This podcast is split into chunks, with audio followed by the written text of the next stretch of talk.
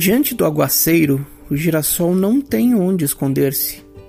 Afundam no lodo seus pés, a água invadiu todos os canteiros.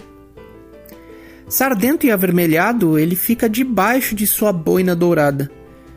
Por que deveria fugir do canteiro se ama a tempestade? Num sepulcro egípcio encontraram um grão de trigo seco.